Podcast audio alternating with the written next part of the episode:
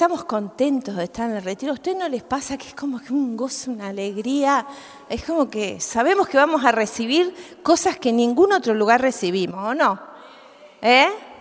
Bueno, em,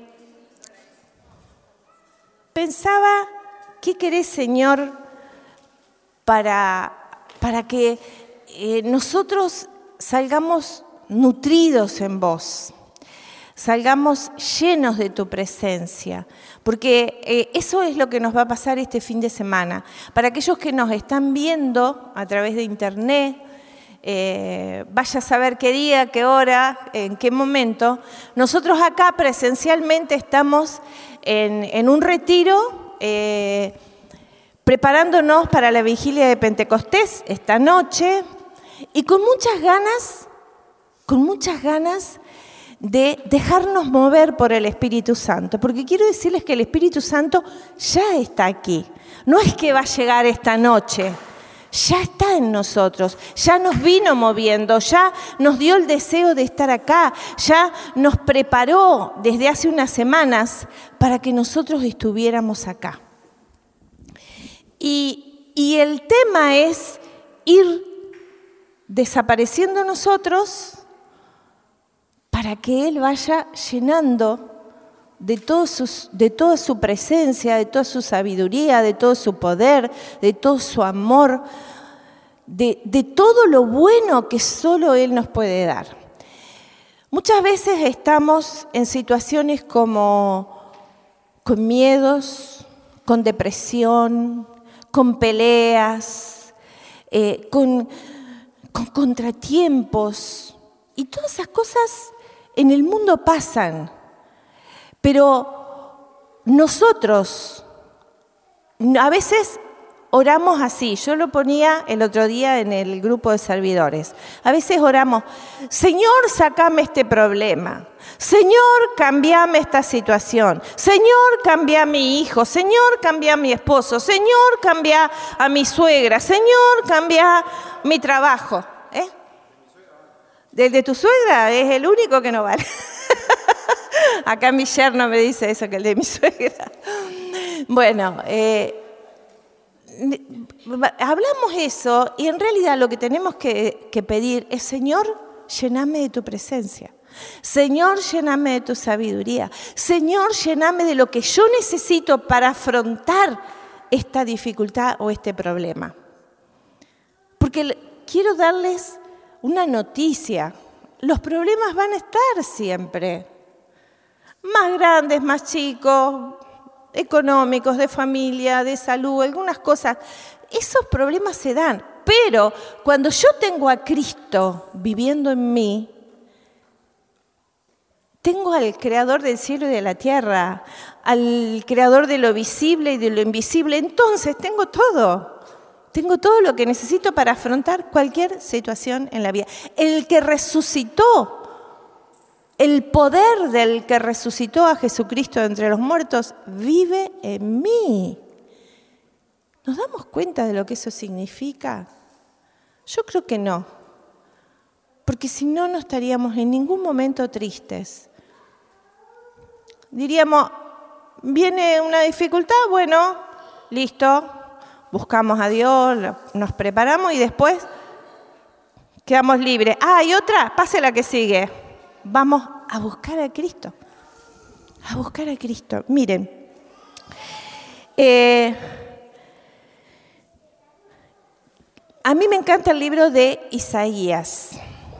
Eh, yo creo que es uno de los profetas que más vio todo lo que venía en Cristo.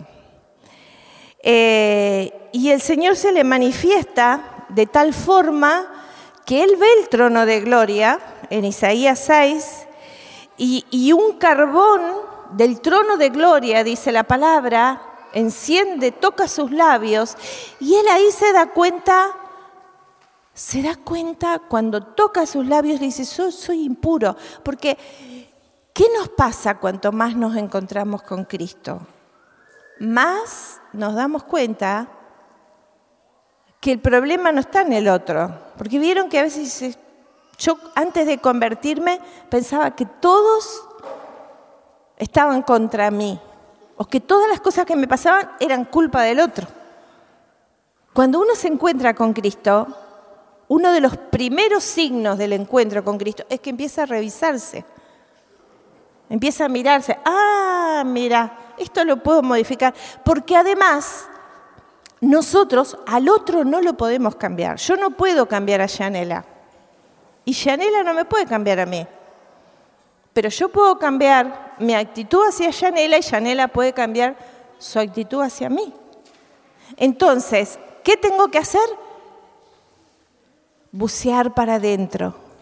Bucear para mi interior. Por eso nosotros acá les aconsejamos, cierren los ojos cuando van a orar, porque si no, somos espectadores. Y acá no venimos a ver ningún canto, ninguna obra de teatro, ni, ni, a, ni a disertantes, como nos dijeron una vez a nosotros, aquí están los disertantes. Uy, qué feo. Porque no disertamos nada. Nosotros compartimos la experiencia de Cristo. Pero si yo no tengo esa experiencia de Cristo, ¿qué les puedo dar a ustedes? Nada. Porque nadie habla del que, de que no conoce. No, no podemos, no podemos hablar con certeza, no podemos llevar al otro. Y acá vinimos a llevarnos a Cristo. Acá vinimos a llevarnos a Jesús. Y Isaías, en el capítulo 7, eh, habla de un problema que tenían en ese momento el pueblo de, Israel, estaba dividido, estaban divididos los reinos, estaban con amenazas del enemigo, como nos pasa a nosotros, porque a veces leemos el Antiguo Testamento y decimos, ay, que, mira, qué raro, pero es una imagen también de lo que nos pasa a nosotros. A veces estamos divididos, familias, este está contra, el yerno está contra la suegra, miren cómo lo miro, eh, la nuera está contra la suegra, no sé, o, un hermano está peleado con otro hermano, eh, los padres con los hijos, los hijos con los padres. ¿Cuántos conocen o tienen esas historias en su propia familia? ¿Verdad que todos? Levanten la mano sin miedo porque todos hemos tenido y porque es es lo que nos pasa cuando no vamos poniendo a Cristo en todas las situaciones. Entonces, así estaba en el capítulo 7, habla de toda esta situación de división. Eh, no lo vamos a leer ahora porque queremos ir metiéndonos un poco más profundo en, en el tema que Dios me marcaba para hablar con ustedes en esta mañana, a los que, nos, a los que estamos acá. Ustedes no sé eh, por internet a qué hora nos estarán viendo, pero también son parte de este momento. Eh, Dios dice algo que me impactó. Lo manda a Isaías con su hijo. Le dice, anda con tu hijo a hablarle al rey. Y eh, acá es la primera idea de familia que yo veo en este libro de Isaías y que me conmueve, porque realmente cuando nosotros conocemos a Jesús, lo primero que deseamos es que aquellas personas que más amamos también estén, ¿o no? ¿Verdad? Levanten la mano los que les pasa eso. Bueno, a nosotros nos pasa eso también. Cuando nosotros nos encontramos con Jesús, nosotros venimos de familias eh, bastante sin Dios, los dos, eh, algunos directamente de no conocer, de, en el caso de José, la familia de José directamente decía, Dios no existe, y en el caso de mi familia, sí decían, Dios existe, pero no había ninguna diferencia en cómo vivían ellos a cómo vivía un cristiano. Porque a veces nosotros decimos, sí, yo creo en Dios, pero vivo la vida sin Dios, a mi manera o a la manera como el mundo me dice. O sea que los dos venimos de familias y cuando nosotros nos encontramos con Cristo hace treinta y pico de años, no saquen la cuenta cuánta edad tengo, directamente se las digo, 68, acá en el 2022. y cuando nosotros nos encontramos con Cristo, eh, éramos prácticamente los únicos que de la familia estábamos en Cristo. Han pasado 30 años y gracias a Dios van cayendo hermanos, sobrinos, hijos, yernos. Todavía no tengo nuera, pero bueno, sabemos que va a caer también cuando venga. ¿Eh? Porque Cristo es nuestra herencia. Y, acá la palabra dice que eh, lo mandó con su hijo en el capítulo 7 de Isaías, versículo 3, el Señor dijo a Isaías, ve con tu hijo, Sear Yasub, al encuentro de Ahaz. Nos manda en familia. Y esto me parece tan lindo, tan hermoso y tan que lo tenemos que tomar. Porque a veces nos puede pasar, algunos que hace tiempo que, se viene luchando para que toda la familia esté, dice, ¿será que Dios me llamó a mí solo? No, no. Dios nos llama por familias, porque quiere bendecir a toda la familia. Ahora, vamos a ver cómo logramos que toda nuestra familia esté en el Señor. Dice en el libro de Josué, yo y mi casa serviremos al Señor. Y no se han preguntado por qué parece que el lenguaje está al revés ahí, porque a mí me enseñaban que último yo, él y yo, ella y yo, pero acá dice yo y mi casa serviremos al Señor. ¿Por qué será? Ya lo vamos a ver. Cada palabra que está en la palabra de Dios tiene un lugar perfecto y una interpretación para ese lugar que es necesario que nosotros la comprendamos. Em, lo que vos, ¿qué, quiere decir esto? Que, em, que los hijos para Isaías eran una señal de Dios. ¿Por qué le dice ve con tus hijos? A mí me encanta, les vuelvo a repetir, que estén ustedes con sus hijos. Nunca molestan. Tal vez le molesten a los padres, pero al Señor no le molestan y eso es lo que vale. Eh, y era una señal, tus hijos son una señal de Dios, son un mensaje viviente de Dios. Y acá puede haber solteros y puede haber personas que no tengan hijos, pero es importante que también asimiles esta palabra, porque Dios te está llamando a vos y para arriba de tu ascendencia y para abajo, ese es el destino, y para los costados también. Tal vez vos vas a anunciar a multitudes de personas que te verán de alguna forma como un padre, no que vas a ser un padre, pero que te verán para escucharte y recibir lo que vos portás de Dios. Dios siempre va a cuidar a su pueblo, siempre va a haber un remanente, un germen, algo que comienza. Eh, dice ahí también en el capítulo 7, dice, Isaías habla de María, Dice, una virgen tendrá su niño, al que llamarán Emanuel. Fíjense en la conexión que tendría este hombre con el Espíritu Santo para ver muchos años adelante lo que iba a suceder. Me encanta Isaías. Eh, ese va a ser Emanuel, Dios con nosotros. Dios con nosotros. Entonces, acá vemos a Isaías predicando con su esposa y sus hijos. Y eh, yo siempre les digo a mis hijos, eh,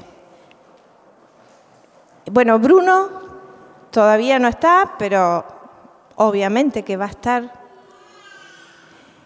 Y, y yo siempre le digo a mis hijas y a mis yernos, que ellos son la voz de Dios, que Dios no nos llamó a nosotros solamente, que los llamó a todos Y si en tu corazón y en tu, en tu mente no está el deseo de que toda tu familia sirva al Señor, quiero decirte que tenés que empezar a reverte y a orar para que te pase eso primeramente. Porque ese es el destino. Dios no te llamó a vos aisladamente para que solo vos te encuentres con el Señor. Sí, algunos pueden decir, sí, pero son buenas personas. Yo puedo decirles eso de Bruno. Bruno es buena persona, está trabajando, tiene su, su trabajo, su casa, su vehículo, pero no basta. Yo quiero más, yo quiero lo mejor para él. ¿Qué es lo mejor? Cristo. Yo no voy a descansar hasta que no lo vea adorando al Señor. Entonces, eh, eh, levantá la mano y decí conmigo, mis hijos son señales de Dios. Mis hijos son señales de Dios. Entonces, toda tu casa va a servir al Señor. Pero ¿cómo lo logro? Eh, Isaías nos está diciendo que las familias de Dios somos una señal. Somos una señal. A ver, levanten la mano las familias que están todas las familias acá. Están todos acá, ustedes, ustedes, padres e hijos, allá. ¿Quién más? Allá. Qué bueno, allá. Qué bueno, allá. Levanten todos los de la familia de Betty, a ver, de Betty, miren. Acá Yanela y el novio. Levanten la mano ustedes dos también. Qué bueno, fíjense. Levanten la mano Daniel, Graciela, allá, miren. Qué bueno. Levanten la mano los de mi familia, ahora también vamos a hacer lo mismo. Ya, ¿eh? Allá también, Carmen, Julia está en la cocina, Carolina está en la cocina, ¿quién más? Todos los cocineros son de la familia de allá de, Carmen. Todos los Gauna. Mayra, también, con su mamá, su hijita. Eh, sí, Silvana, Ivana, Gabriel. Y fíjense en que eh, esto está en el corazón de cada uno de nosotros. Eh, bueno, ¿están listos? Porque ahora les voy a soltar los principios para que toda nuestra familia esté en el Señor. ¿Quién lo quiere saber? Yo también. Yo quiero que esto se me grabe a fuego en mi corazón. Em, Dios va a movernos en dimensiones sobrenaturales.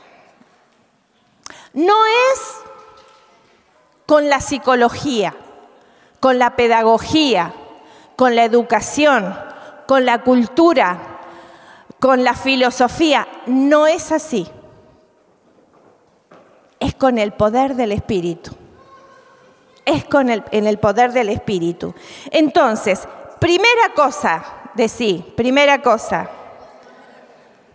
con Él. Voy a ir a Él. Cuando yo estoy conectada con Jesús. No puedo traer a mi familia si yo no tengo una conexión con Él. No voy a poder. Es conectado con Él. Y vos me decís, sí, pero yo sirvo, voy todos los jueves, me reúno con, el ministerio eh, dos veces por semana, voy a misa, voy aquí, voy allá, voy... Ay, no es cierto que no me tenía que mover de eh, y hago todas estas cosas y no pasa nada. Es porque no es así. Es conectada con Jesús, conectada con Él, en conexión. Jesús está frente a tu hijo, por ejemplo. Jesús, ¿qué querés que le diga? Y vos querés darle un recontra sermón y decirle, porque Dios es lo primero. Y decirle, porque vos tenés que estar con... Y vos le estás dando palabras humanas, le estás dando palabras tuyas, o a tu esposo. A tu esposo. Por ahí querés que tu esposo venga y tu esposo no quiere venir, o al revés, que tu esposa venga y tenés que estar en conexión con el Espíritu Santo. A ver, decilo fuerte. Me voy a ir a cada momento con Jesús. Cuando estás en medio de una situación que te sacó de las casillas, no, tenés que irte a Jesús. ¿Qué querés que diga Jesús? ¿Qué querés que haga? Ay Señor, apartate de ese momento y andá, si querés, encerrate en el baño y decirle a Jesús, ¿qué hago? ¿Qué digo? Ay, por favor, ayúdame. O me callo. O a lo mejor es lo que tenés que hacer, callarte y orar. O a lo mejor una palabra que va a caer. Después lo vamos a ver bien eso de la palabra. Pero lo primero, conectarme, porque si yo me conecto con el Todopoderoso, lo que va a salir de mí es poderoso. A veces en la comunidad estamos como en una moralina. ¿Qué es una moralina? ¿Qué tengo que hacer con tal cosa? ¿Qué te parece que haga? ¿Cómo te voy a decir yo qué tenés que hacer? ¿Quién soy yo, René, para decirte lo que vos tenés que hacer? No me, no me vuelvan a preguntar, ¿qué hago? Podemos conversar la situación, podemos hablar, podemos buscar juntos al Señor, pero la dirección de lo que vos tenés que hacer la vas a recibir únicamente de Cristo. Únicamente de Cristo. Y a veces las comunidades se desvían por eso, por esa moralina. Ay, hay que hacer esto, hay que hacer aquello, pero díganme en qué tengo que hacer. Eso es pereza espiritual. Porque claro que cuesta sentarte, o arrodillarte y esperar en el Señor. Porque Él te conoce, Él conoce a tus hijos, Él conoce a tus padres, Él conoce a, tu trabajo, Él conoce por qué estás así, Él conoce cómo. Entonces, ¿qué es lo que tenemos que hacer? Primera cosa era conectarme a Él. Vamos a repetirlo porque se nos fija. Primero, conectarme con Él. Entonces, cuando vos lo hagas, tu casa va a cambiar. Eh, yo recuerdo una vez que mm, nosotros, eh, no me acuerdo si era Semana Santa o, Navidad, no me acuerdo. Sé que nosotros en ese momento, Bruno estaba en la adolescencia, no sé si vos te acordás, Fernanda, y salimos todos para misa. Vamos, Bruno, no, yo no quiero ir. Entonces se quedó. Cuando salíamos, que íbamos en el auto, lo vimos sentadito solo. Ahí se quedó en casa, solo sentadito. Y salimos todos para la misa. Cuando llegamos a la parroquia, dice Fernanda, yo me quiero volver a casa con Bruno. Y y nosotros estábamos sintiendo todos lo mismo en el corazón. Entonces nos volvimos. No digo que siempre hay que hacerlo, porque otras veces hay que hacer lo contrario. Pero en ese momento, ese día, teníamos que volvernos y estar en familia. Y cuando volvimos, yo me acuerdo que Bruno dice, ¿por qué se volvieron? Porque teníamos ganas de estar con vos y con Jesús. Y él nos miró como diciendo, ¿qué pasó acá? Pero ¿qué hubo ahí?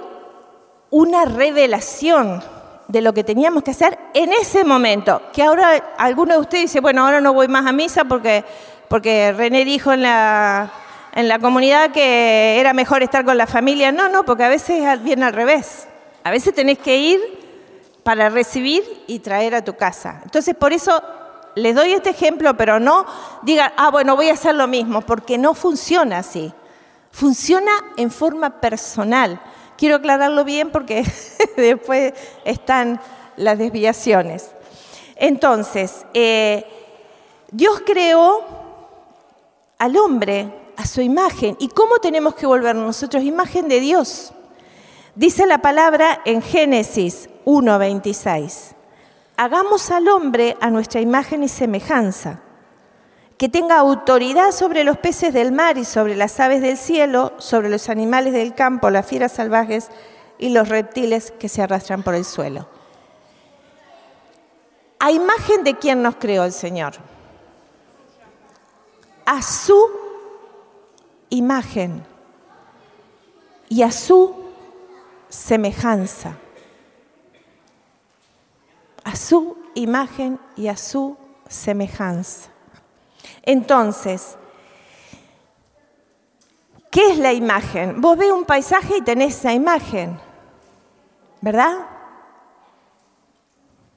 Ves una imagen y tenés. Entonces, para que nosotros, nuestra imagen, dice el Señor, hagamos. ¿Por qué dice hagamos? Porque son tres personas, Padre, Hijo y Espíritu Santo. Pero después dice a su uno. O sea, nosotros somos imagen de Cristo. Tenemos que ser la imagen de Cristo. Mostrar a Cristo. Ahora, ¿se lo imaginan a Cristo, no sé, mirando pornografía? ¿Se lo imaginan a Cristo peleando? ¿Se lo imaginan a Cristo con miedo? ¿Se lo imaginan a Cristo siempre pensando en sí mismo? ¿Qué me pasa? ¿Qué no me pasa? ¿Qué esto? ¿Qué lo otro? ¿Qué todo? Yo, yo, yo, yo, yo, yo, yo. Imagen de Cristo. Y en esto quiero hablar de otras cosas también. A veces nuestra imagen no muestra a Cristo. Cuando estoy desaliñado, el pelo todo dado vuelta para todos lados, cuando no me arreglo, cuando no me adorno. Hay mujeres que, miren, ¿Cuántos de nosotros conocemos a, personas que decimos de ese católico o testigo de Jehová por cómo se viste? ¿O no? Tenemos que cuidar nuestra imagen, embellecernos, arreglarnos. No es que tengamos que ser 90, 60, 90. Yo estoy bastante lejos de esa medida al menos. Pero sí estar limpios, estar arreglados, estar no parecer diferentes. Porque ¿qué dice la palabra? Que tenemos, dice San Pablo, ser, me dice gentil con los gentiles. Si yo parezco raro, por supuesto que no vamos a poner el foco en cómo me he visto todo el tiempo, pero Jesús tenía una túnica de mucho valor porque si no los romanos no se lo hubieran querido sortear. Hubieran dicho ese trapo viejo, déjenlo por ahí. No, ellos dijeron vamos a sortearla, a ver quién se queda con la túnica de Jesús, porque era de calidad, era buena. Y cuando vos no tenés gusto por arreglarte, es que vos te sentís que no sos de calidad, que no valés. Total. Acá tenemos a Analía que vivía con una mameluco, ¿verdad, Analía? qué? no era el mameluco, era como ella se sentía. Ella no se sentía... ¿Cuántos les ha costado comprarse ropa? Y si no, yo no, para mí no, porque sienten que es un gasto extremo. Cuando vos sentís eso, tash, tash, peligro, algo está pasando dentro tuyo. Ahora, cuando vivís todo el tiempo gastando todo, todo en tu persona, también, cuidado porque es peligro. Equilibrios equilibrios, equilibrios. Entonces, eh, nuestra imagen tiene que ser la imagen de Cristo, por fuera y por dentro. Una vez un sacerdote eh, contaba que un joven le vino a, a decir, Padre, ore por mí porque voy a presentarme en un trabajo para que me lo den. Y el sacerdote le dijo, no voy a orar nada Ay, padre, ¿por qué? Porque con esa pinta que tenés no te van a dar el trabajo. ¿Cómo, padre? Pero Dios mira lo de adentro. Sí, pero los hombres miran lo de afuera. Entonces nosotros tenemos que cuidar lo de afuera y lo de adentro. Entonces, eh, expresar a Cristo para que cuando alguien te vea, vea a Cristo. Para que cuando vos hables, hable Cristo. Para cuando vean que vos ayudás, ayude Cristo. Para cuando te vean, digan, ay, qué atracción que me da esa persona. ¿Por qué me atrae? Porque Cristo vive en ella. ¿Por qué quiero lo que esa persona tiene? Porque Cristo está en ella. Y Adán y Eva, que es justamente todo lo contrario, ellos perdieron la imagen de Cristo, perdieron la imagen de Dios. Entonces, cuando uno pierde la imagen de Dios, ¿qué empieza a tomar la imagen de sus padres? Sos igual de malhumorado que tu madre o tu padre. Igual de depresivo o depresiva que tu mamá o tu papá. Igual de vicioso o viciosa que tu papá o tu mamá. Estás tomando la imagen equivocada, la imagen del hombre o la imagen de la cultura. es lo mismo que hacer lo que sientas. Si lo sentís, está bien. No. Si, si te lo ponen así como pasa con los medios de comunicación, hace esto, hace aquello, hace lo otro, hace lo otro, imposiciones todo el tiempo, está bien. No, yo tengo que ser imagen de Cristo. Entonces, eh, a veces tomamos la imagen de lo que yo quiero hacer o de lo que a mí se me da la gana. Ay, no, no, no, no me hables de tal cosa. No, no, no, yo eso, yo, yo eso no. Ustedes escuchen o escúchense cuando hablan, si usan mucho el yo, yo, yo, yo, yo eso no, yo allá no, yo no me cambio esto, yo no me pongo lo otro, yo quiero estar así, yo. ¿Y Cristo? ¿Qué quiere? ¿Qué quiere Cristo? Entonces, porque Dios nos creó a todos para expresar su imagen y el Espíritu Santo viene a nosotros. Hoy vamos a tener una noche maravillosa.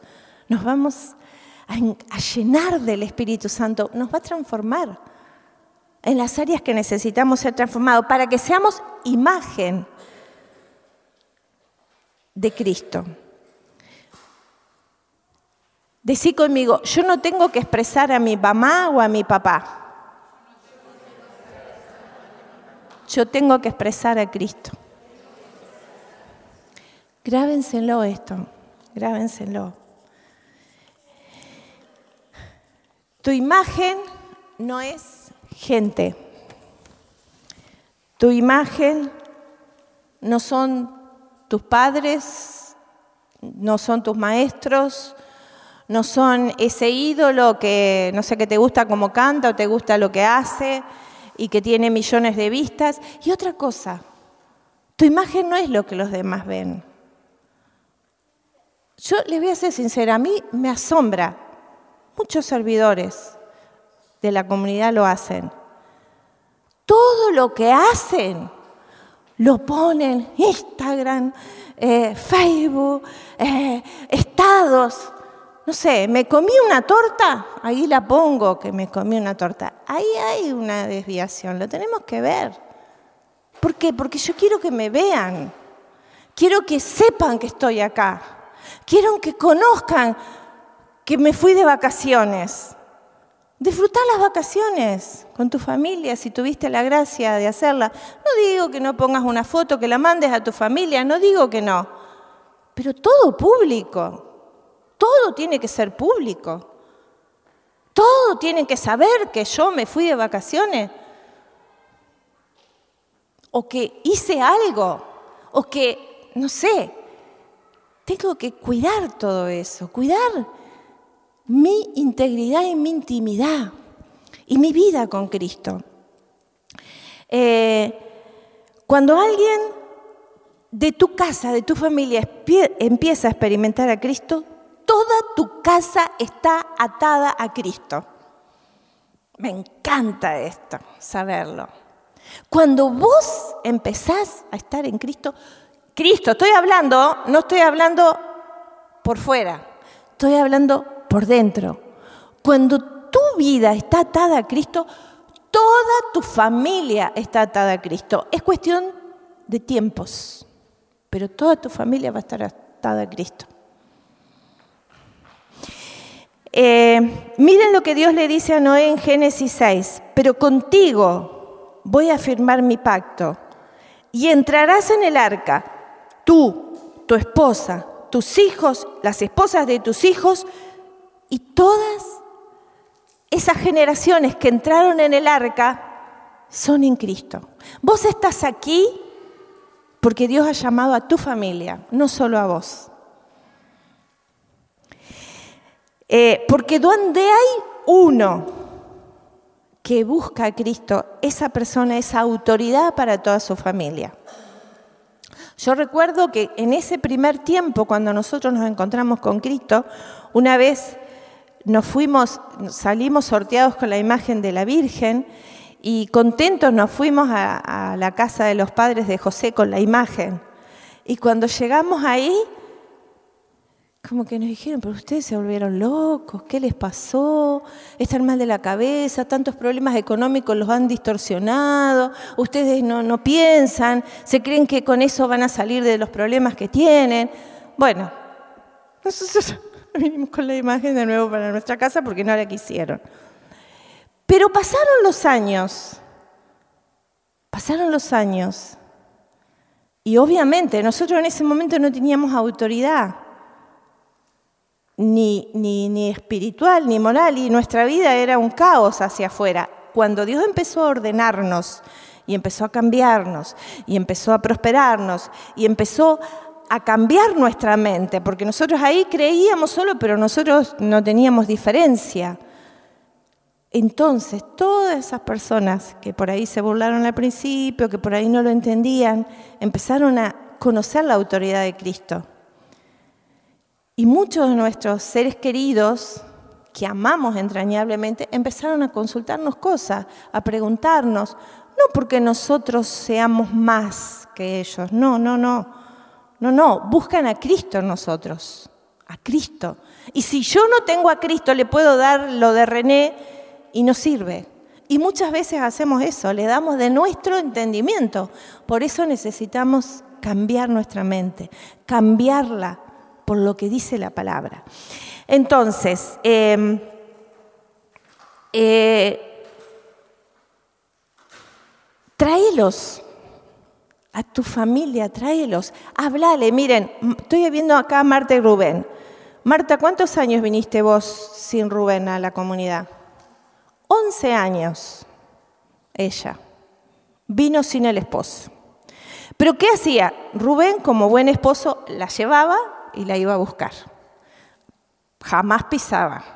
Entonces, ahí, cuando ella salía, ¿qué hacía Marta? Vos no sabés, hoy lo que viví, y le predicaba todo. Le sacaba el Cristo que ella había recibido y se lo daba. 11 años en ese trabajo, ¿no? Bueno, mírenlo los dos juntos acá. Denle un aplauso al Señor. Qué lindo. Porque cuando llevamos al Cristo verdadero, pero algunas esposas que hacen, vos nunca venís al grupo, así estás, por eso te va mal todo. Mira cómo estás. O las madres. Ah, vos. Sí, sí, sí, sí, ahí, ahí con eso. ahí con eso. En vez de venir al grupo, mirá, escuchando esa música espantosa. ¿A dónde vas a ir con eso? Entonces, tiramos, tiramos lo de la carne, lo del yo, y no dejamos que Cristo salga. Lo tenemos escondidito allá abajo. Cristo dice, eh, escúchame, por favor, escúchame. Y no lo dejamos. Entonces, el Señor te va a revelar y lo va a nivelar a tu familia, porque tu familia tiene que venir no a tu nivel, sino al nivel de Cristo. Y si vos tenés un bajo nivel de Cristo en tu vida, no lo vas a alcanzar, no van a llegar, no vas a traerlos. Lo segundo, ¿cuál era lo primero entonces? Conectarte con Dios. Lo segundo, buscar Cristo cada día pero disfrutándolo. Ay, ahí tengo que orar. Me voy a orar. Miren, ahí voy a orar. como que una desgracia. Y no es así. Cuando es oración, vos disfrutás, te gozás. Dice, ay, estoy deseando ese momento precioso cuando lo disfruto. Ay, miren que yo voy todos los jueves al grupo, voy todos los domingos a misa. Ay, sí, no, no me pierdo nunca. O algunos dicen, yo voy todos los días a misa. Y vos los ves que no pasa nada en su vida. Están igualitos. Los ves dentro de 30 años y algunas canas más, pero en problema igual o aumentadito. Porque no hay Cristo, no lo disfrutás. El Señor tiene que ser un deleite. Ay, mi amor, qué lindo. Unos matecitos y nos ponemos a la mañana a charlar. Quiero estar con vos. A veces nosotros consideramos que orar es, saco la lista dice, Señor, dame, dame una lista interminable de peticiones. Chau, me voy a trabajar porque se me hace tarde. Eso no es oración. Eso es nada. No va a pasar nada. No se va a mover nada. Ni tu familia. Si alguien puede cerrar esa puertita que entra frío. Eh, no va a pasar nada ahí. Ahora, eh, Juan en una de sus cartas dice, amado, deseo que seas prosperado en todo. ¿Qué es ser prosperado? Es tener buen camino. ¿Vieron cuando alguien sale de viaje y uno le dice buen viaje, que pases lindo, que tengas buen... Eso es, un buen camino es caminar con Cristo. Puede ser un momento de oración a solas, pero puede ser que cuando vos salgas de ahí y empieces a trabajar, le digas, Jesús, bueno, ¿qué, hacemos? ¿Cómo hacemos esto ahora? Yo le digo así con, la empresa, ¿cómo, ¿cómo, arreglamos esto, Jesús? ¿Qué te parece? ¿A quién llamamos? ¿Qué, qué tenemos que hacer? ¿Cómo es esto para vos? ¿Qué decís vos? ¿Eh? Ay, qué bueno Jesús conmigo, qué lindo. Jesús contigo en todo tiempo, en todo momento. Estás cocinando. Ay, Jesús, que esta comida sea re bendecida para los que lo coman. Estás planchando ay, que cuando se ponga esta camisa, mi esposo se llene de tu presencia. Eso de estar con Cristo. A veces nosotros mistificamos todo y quedamos allá, suspendidos en algo que no se, no se parece a nada. No se parece a nada. Y Cristo es sencillo, es concreto. Eh, si criar a tus hijos es un dolor de cabeza, no lo estás haciendo bien. No lo estás disfrutando. No está Cristo ahí. Si servir al Señor es una carga, no lo estás haciendo con Cristo, lo estás haciendo solo. Ay, tengo que ir a hacer tal cosa. No lo estás disfrutando. Y Cristo es maravilloso y cuando estás con Él, no podés dejar de disfrutarlo. No es que vos digas, voy a disfrutar a Cristo, lo tengo como mandato. No, surge. No, porque ahora sale alguno y dice, voy a disfrutar a Cristo, lo disfruto, lo disfruto, lo disfruto. No es así.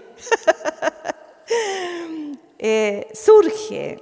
En el viaje de mi vida voy a disfrutar a Cristo. No sé si cuando ustedes se van de viaje. Nosotros con José cuando nos vamos de viaje, Ah, es un disfrute, desde que empezamos a preparar las cosas hasta que nos subimos al auto, hasta que llegamos. Vamos disfrutando del viaje. Vamos disfrutando de estar juntos, de estar con el Señor, de, de, ir alabando, porque tenemos que aprender a disfrutar. Todo es carga para algunos. Ay, tengo que, tengo que, tengo que. Entonces andan así. Porque la carga es tanta que una vez se lo puede ver en el grupo, no pueden levantar las manos porque están tan cargados y agobiados, pero dice Jesús, vengan a mí que yo los aliviaré. Soltá las cosas en las manos de Jesús. Pero, eh, eh, eh, cuando em, algunos dicen esto, bueno, mi esposo no quiere venir. El otro día me decía una, una esposa, mi esposo no quiere venir al grupo, entonces yo me quedo con él para no tener problemas con él. No es así tampoco. estamos hablando de que no damos fórmulas, ¿no? Primero entiendan esto, no damos fórmula. Pero vos tenés que saber qué quiere Cristo, si que te quedes o que vayas. Porque a lo mejor vos vas al grupo y llegás peleando con él. Entonces él dice, ¿dónde se fue a meter esta mujer? Que, me la devuelven tan enloquecida. y a lo mejor no es, es que ahí estabas, mientras estabas en el grupo, estabas pensando, a mí me lo ha dicho algunas personas, estabas pensando que él no vino y estás enojada y, se está hablando y, Cristo no puede entrar porque tu enojo no te deja llegar. Entonces, eh, lo tercero, Primero lo contacto, segundo lo disfruto, tercero me perfecciona. Me perfecciona, Cristo me perfecciona. Esto es maravilloso. Nosotros hacemos los talleres de liberación de miedo con Susana y Adrián y ustedes saben que Susana es psicóloga. Levanta tu mano, Susana. Levanta tu mano. Ella es psicóloga. Pero ¿saben la cantidad de, de pacientes que han llegado a la comunidad y dicen, yo me trataba con, Susana y Susana me ha dicho que lo que es parte de psicología ya está, que me hace falta Cristo. ¿Cuánto le dan un aplauso a Susana por su honestidad?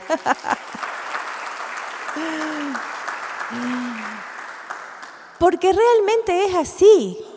Hay cosas que la psicología te ayuda a ver y no está mal. No estamos diciendo nada en contra ni de la ciencia ni de los médicos, pero hay cosas que solo Cristo las puede arreglar, solo Cristo te puede perfeccionar. Acá tenemos a Beatriz. Beatriz, ¿cuántos años tomaste pastillas vos? ¿Cuánto? Dos años. ¿Y cuántas pastillas tomabas? 28 pastillas por día tomaba. ¿Cuántas internaciones tuviste?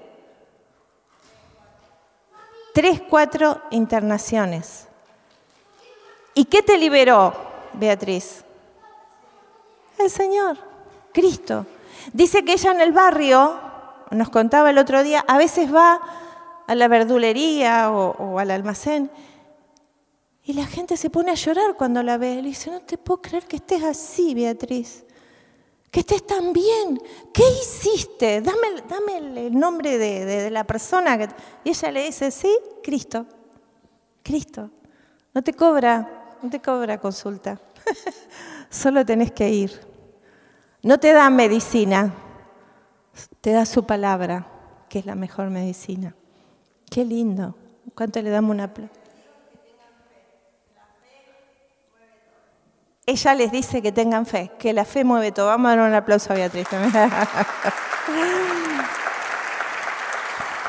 Entonces, te perfecciona. Y te perfecciona en tiempo récord, porque miren,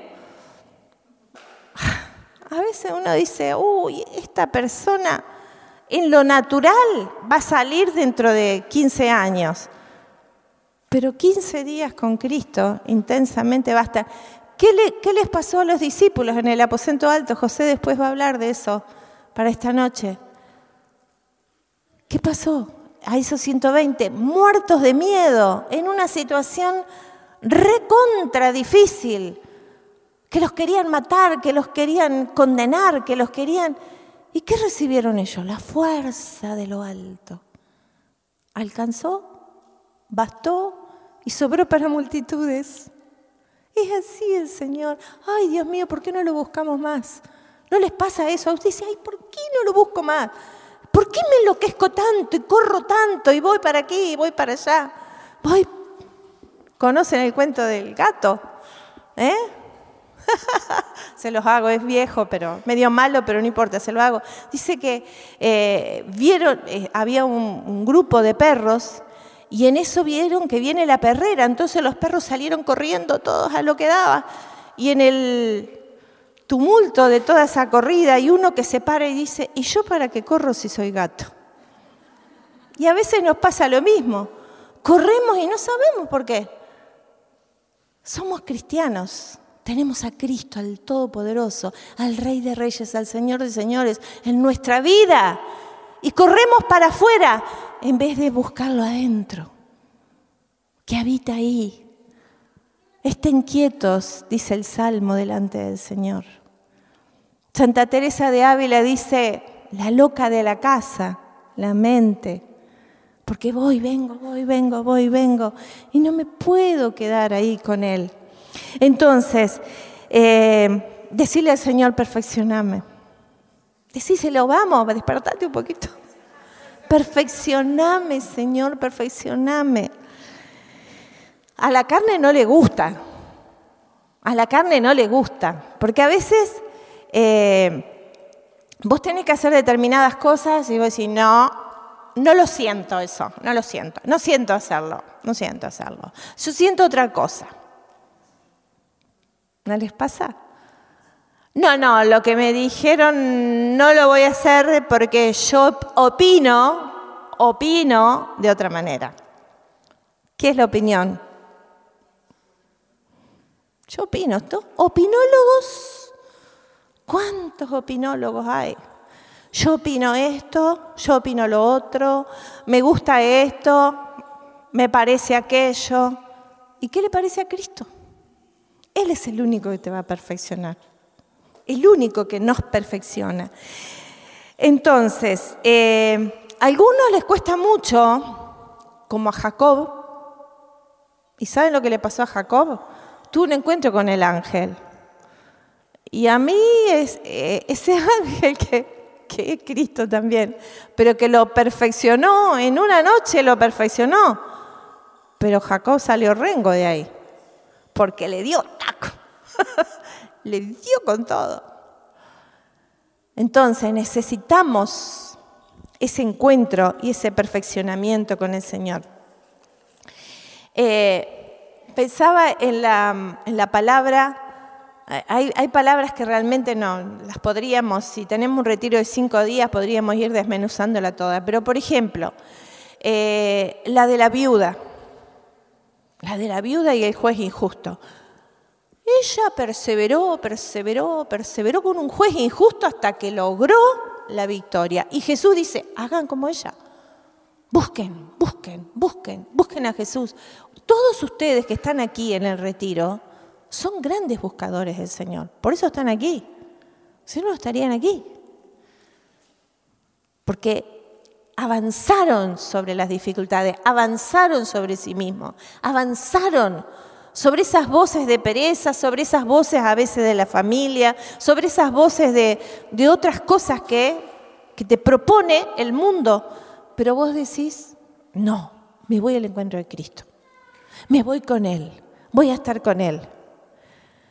Ay, sí, pero ¿quién cuida de la casa? ¿Quién cuida del perro? ¿Quién cuida del gato? Se me va a escapar. Algunas veces me han dicho eso. No, me voy de casa porque se me va el gato. Entonces no, no, no voy porque me duele. Pero si vos entendés que venís al sanador, dejás, la enfermedad. No voy porque, em, no sé, tengo que trabajar. Hay que cortar a veces, como predicaba José, María eligió la mejor parte. No que dejemos de trabajar para siempre, pero a veces tenemos que dejar. A veces tenemos que parar e invertir toda nuestra vida en el Señor, en la que Él nos la dio primero. Em, después vemos al, Padre que, mira la al Padre que, que le dice, si puedes hacer algo por mi hijo, y Jesús le dice, ¿cómo que sí puedo? ¿Cómo que sí puedo? Y entonces, ¿qué se da cuenta? Que le faltaba fe, que le faltaba entregarse a Jesús. Que le eh, el problema no era el, el hijo, el problema era el padre. Y a veces nos pasa así a nosotros. Ay, que mi hijo está en la droga. Ay, que mi hijo, ay, que mi hijo es adicto. Pero vos también sos adicta. O al cigarrillo, o al chisme, o a la comida, o a tantas cosas, pero descargamos en el otro la culpa, la condena, en vez de mirarme. Entonces, em, lo cuarto, y esto es fundamental, le pido revelación al Señor. Lo que hablábamos al principio, ¿qué tengo que hacer? ¿Qué tengo que decir? ¿Qué tengo que hablar? ¿Cómo tengo que actuar para atraer a mi familia a Cristo? ¿Qué tienen que ver en mí? ¿O qué palabra? ¿O qué silencio? ¿O qué actitud para que Cristo fluya en mí? Porque a veces siento a mis hijos a sermonear, siento a mi esposo a sermonearlo, siento a, mi vecino, no sé. O de pronto me ven a mí gritando como un loco, como una loca, y dicen, mejor voy para el otro lado contrario de donde vos estás yendo, porque si allá te dejan así, mejor voy para allá. ¿O no? O no, tengo fuerzas. Miren, soy esa persona que soy apática. Ay, sí, voy a los jueves al grupo o voy a la comunidad, pero... Bueno, pero si no voy no pasa nada. Pasión por Cristo. Pasión por las cosas que hacemos por el Señor. Apasionante, que sea el vértice, el todo, el canal, lo más importante, Cristo en tu vida. Dios te va a dar experiencias para que vos se las sueltes a los tuyos. Dios te va a dar cosas grandes. Y esto, miren, no es para sentirnos culpables, no, porque ahí la culpa a los pies del Señor. Si vos en este momento estás sintiendo culpable y hay hecho todo mal, a los pies del Señor. Porque para eso nos trajo el Señor, para entrenarnos acá para darnos una nueva oportunidad, no con culpa. Ay, ¿qué hice de mi vida? Un desastre. Y entonces esa culpa, fa, te tira al piso. No, hoy es un día nuevo. Hoy Dios te da fuerzas nuevas. Hoy te da la gracia. Dios te va a guiar. Y así vas a hacer funcionar lo que te dice el Señor. Si no, no funciona. Si no, no funciona. Tu carne tiene que morir. Tu yo tiene que morir. Y esta es una cita que yo tengo, personalmente la tengo en mi celular, en mi perfil de WhatsApp, porque me encanta y la tomo y la creo. Y dice, por lo que a mí me toca, dice Yahvé, esta será la alianza que hago con ellos. Mi espíritu que ha venido sobre ti y mis palabras que he puesto en tu boca, no se alejarán de tu boca, ni de la boca de tus hijos, ni de tus nietos, desde ahora en adelante y para siempre, afirma Yahvé. Isaías 59, 21. Toda tu casa, toda tu familia, tus padres, tus hermanos, tus sobrinos, tus nietos, tus hijos, Isaías 59, 21. Toda tu familia va a estar en Cristo. Y vos vas a ser una luz para tu barrio, para tu trabajo, para tu entorno. Miren, a mí me preocupa, me preocupa sobremanera cuando un servidor de al tercer día cree que tiene que venir nada más que no sé, arreglar las sillas o, a estar en la bienvenida o a estar en, en alguno de los servicios. ¿Cuál es tu misión primera? Anunciar a Cristo. Atraer a más personas a Cristo. Nosotros tenemos que crecer interna y externamente. Tenemos que crecer en número también. Porque hay mucho dolor en este mundo y nosotros somos luz. Nosotros tenemos la solución para todos los problemas que tienen las personas. Pero no somos nosotros la solución, la solución es Cristo.